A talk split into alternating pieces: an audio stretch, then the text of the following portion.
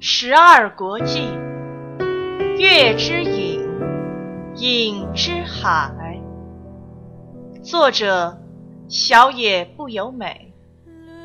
播讲：吟吟低语。配音：瓜哥。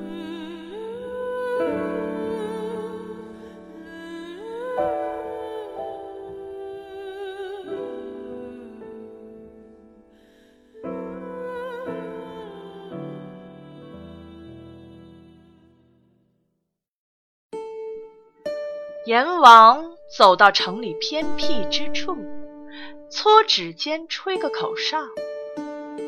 到关公用步行得花上一个月，而且晚上不能出城。杨子心里还在想，不知他要怎么离城去关公。只见像是回应他的哨声般，有影子出现在围墙上。那是两头仿佛发出淡淡光芒的老虎，长了黑条纹的白皮毛随光线微微变色，色泽不像珍珠那么浅，又不至于太深。黑色蛋白石般的眼珠让人难忘，尾巴长得非常的长，就像当初横渡虚海的那个夜一样。骑着老虎奔驰在高挂着半月的夜空，杨子一行朝关公前进，好怀念的感觉。蓦然回首，竟然已经流逝了如此漫长的光阴。他骑着锦旗那只叫做骠骑的使令飞向海上时，天气还很冷。那时的杨子对什么都很无知，不管是对锦旗，亦或是对自己。如今世界已入夏，热雾弥漫在夜气中，老虎周围没有风，一片死寂，和越过虚海那一晚相同的夜景。在飞天兽的脚下泼洒开来。燕国的夜好明亮，李和卢形成小小的星云，就像虚海一样。杨子，那就是关公。当紧抓着他背后的乐俊用细小的前脚指着前方时，他们差不多已经骑了两个钟头了。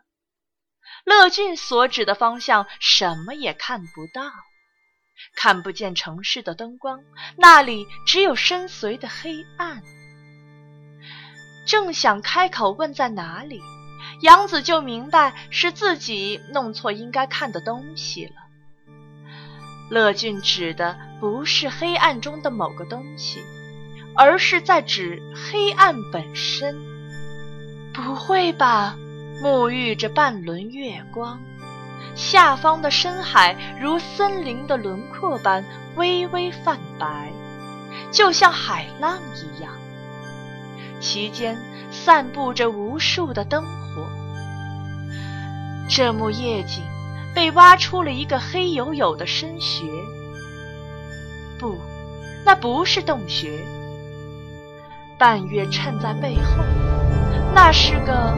黑色剪影，虽然它挖开夜幕，看起来像洞，却并非洞穴，反而该用隆起来形容。是山，竟然有这样的山啊！身在其中的人看起来不过是个小点的高空之中，那座山竟然高的还必须要仰望。高耸插天的山，乐俊曾经说过，没想到真的有和天一样高的山啊！刹那间，他惊觉自己是多么渺小的生物。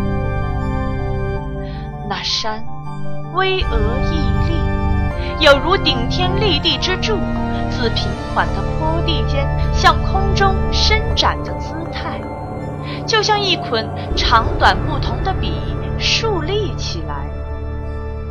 细窄险峻的山顶几乎全被云围绕，遮住了形状。形成影子的岩石表面就如同一堵庞大的墙，那就是关公那座山。他从脚下看到山边，发现那距离简直超乎想象的远，由此可见山的巨大。嗯，没错，那就是关公山。每个国家王公所在地的山都像那样。玄阴宫就在那座山的山顶上，微映着月光的山崖轮廓是白色的，角度尖锐的近乎垂直。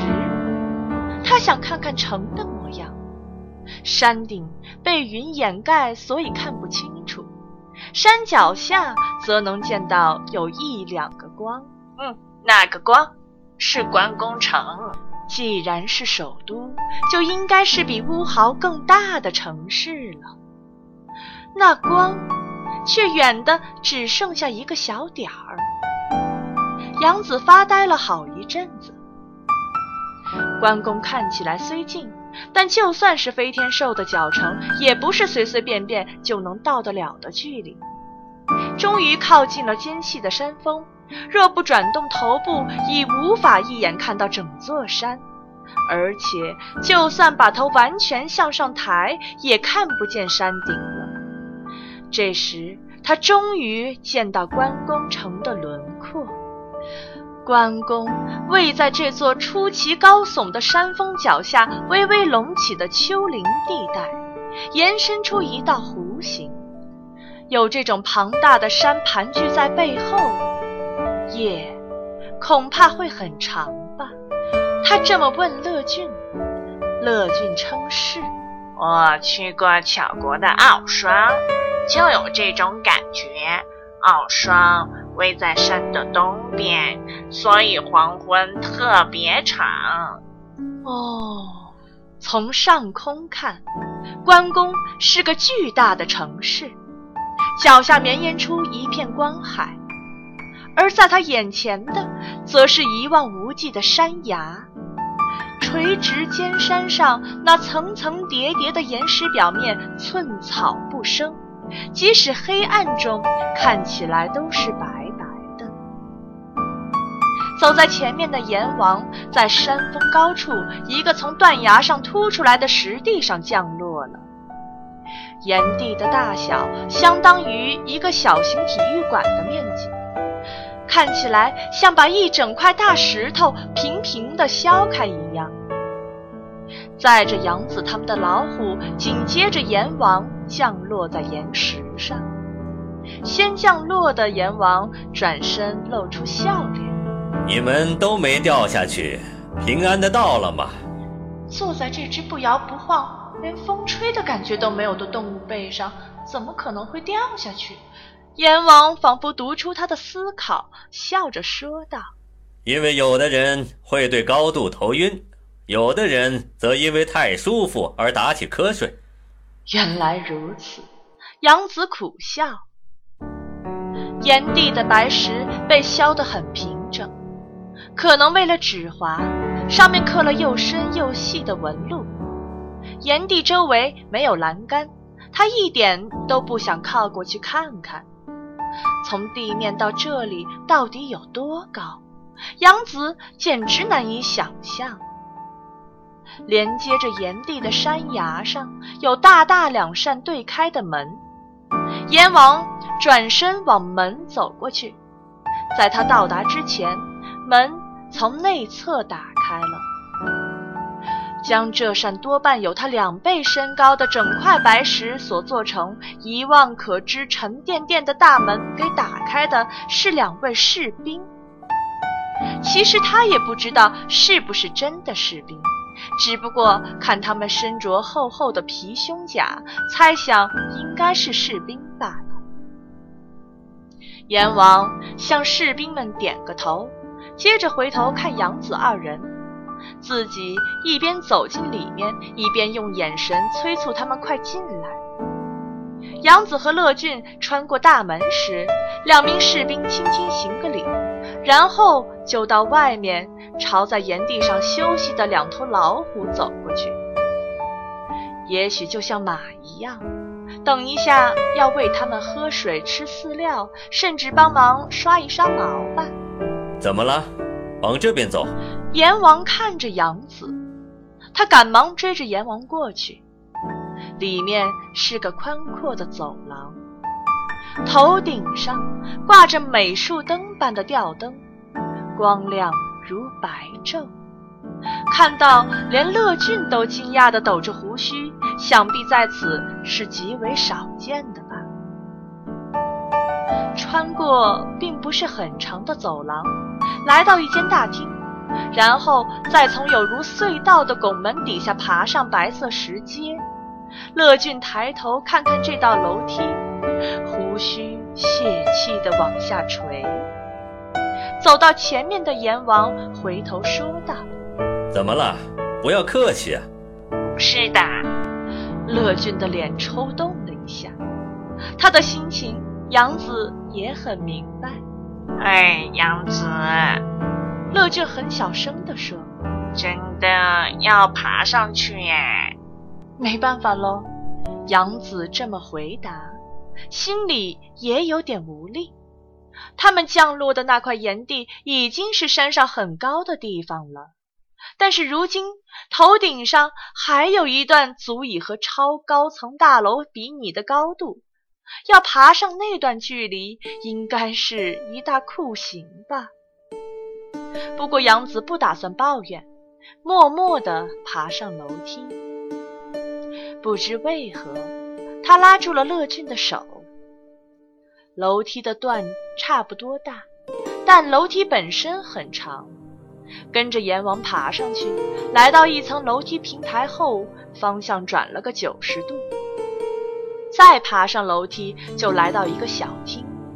小厅里面有扇雕刻的很漂亮的木门。一出了这扇厚重木头上刻着精美浮雕的门，就有和煦的风吹过来，带着浓浓的海潮味道。啊！杨子不由得叫出声。门前是辽阔的露台，而且他们就位在云的上面，实在太不可思议了。明明才爬了几级楼梯，就到了这种高度吗？地板铺了白石，也用相同的白石做成扶手的露台下方，有白云的波涛。拍上来，不，那是真正的白色浪花在拍打着。杨子瞪大了眼睛，乐俊有海！杨子忍不住大叫的冲到栏杆边，突出于悬崖的露台底下有海浪高高的涌上来。一眼望去，这里的的确确是在大海上，还有潮水的味道。鸟啊。天空里的呀！听到乐俊这么说，杨子回头，天空里面有海吗？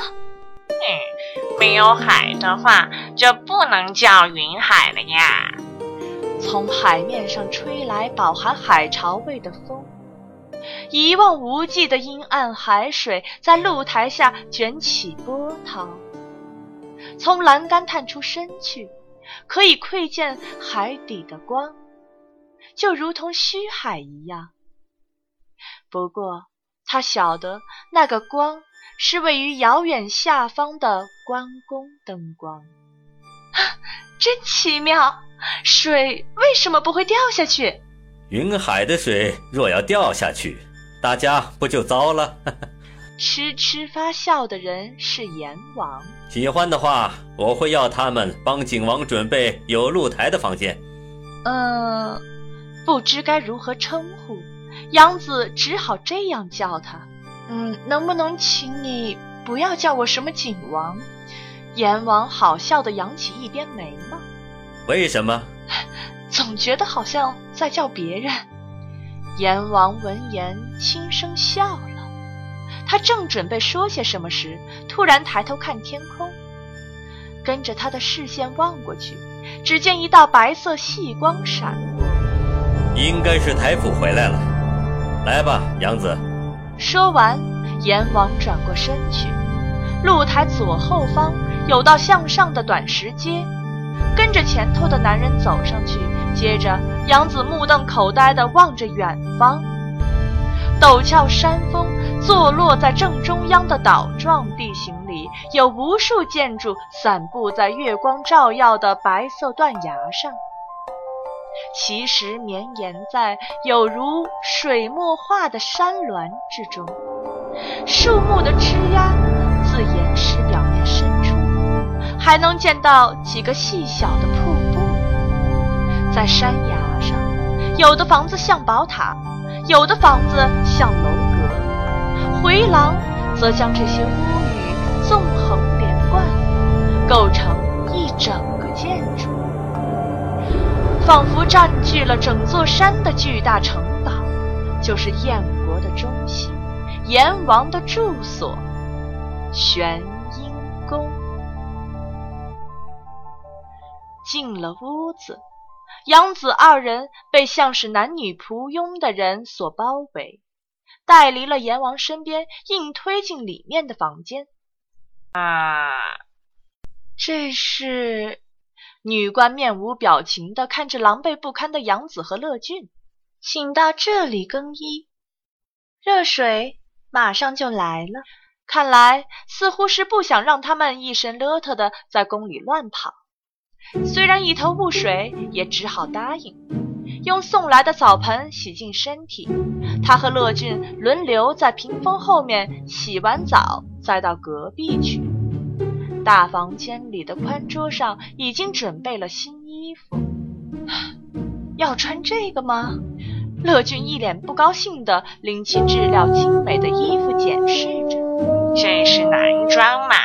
他们以为你是男的吗？还是阎王明知道你是女的，却开你玩笑啊？哼，好像还有乐俊的呢。杨子说道。结果乐俊垂头丧气。哎，事到如今也没办法，这副德行要拜见主公贵人，实在太失礼。严格说起来，他的确是裸体。杨子心里一面想，一面将衣服交给他。回想起曾经在大路上遇见的动物，有穿衣服的并不少。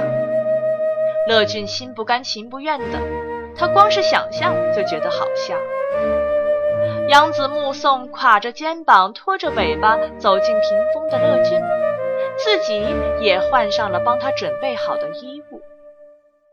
那是成套的宽松柔软薄布长裤，薄薄的短罩衫和一样薄的袍子，织了精巧花样的长上衣，布料多半是丝绸，光滑的触感让习惯了粗布衣裳的皮肤痒痒的。他绑好绣花腰带的时候，门打开，出现了一位老人。更衣完毕了吗？嗯，好了。不过还有我的同伴，他正想再说等一下。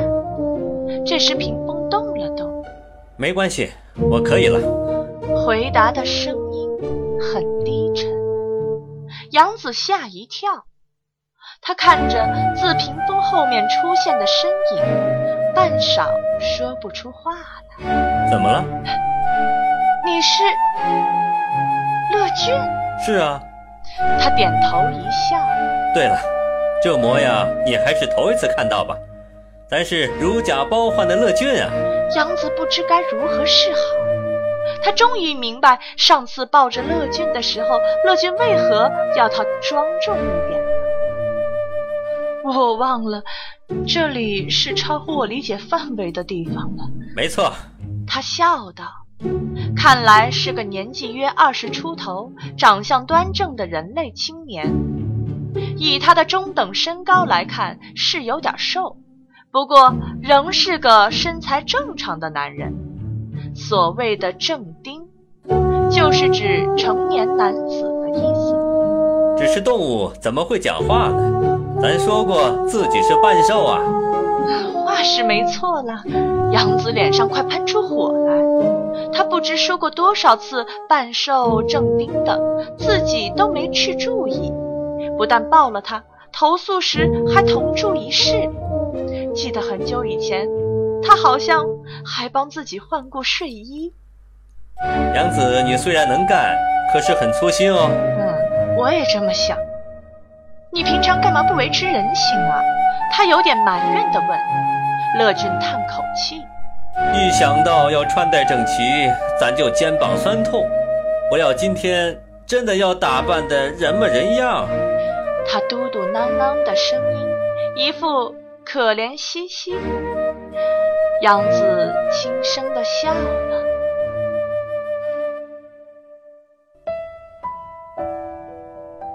本集播讲完毕。欢迎大家继续收听由吟吟低语和瓜哥共同播讲的有声小说《十二国记·月之影，影之海》。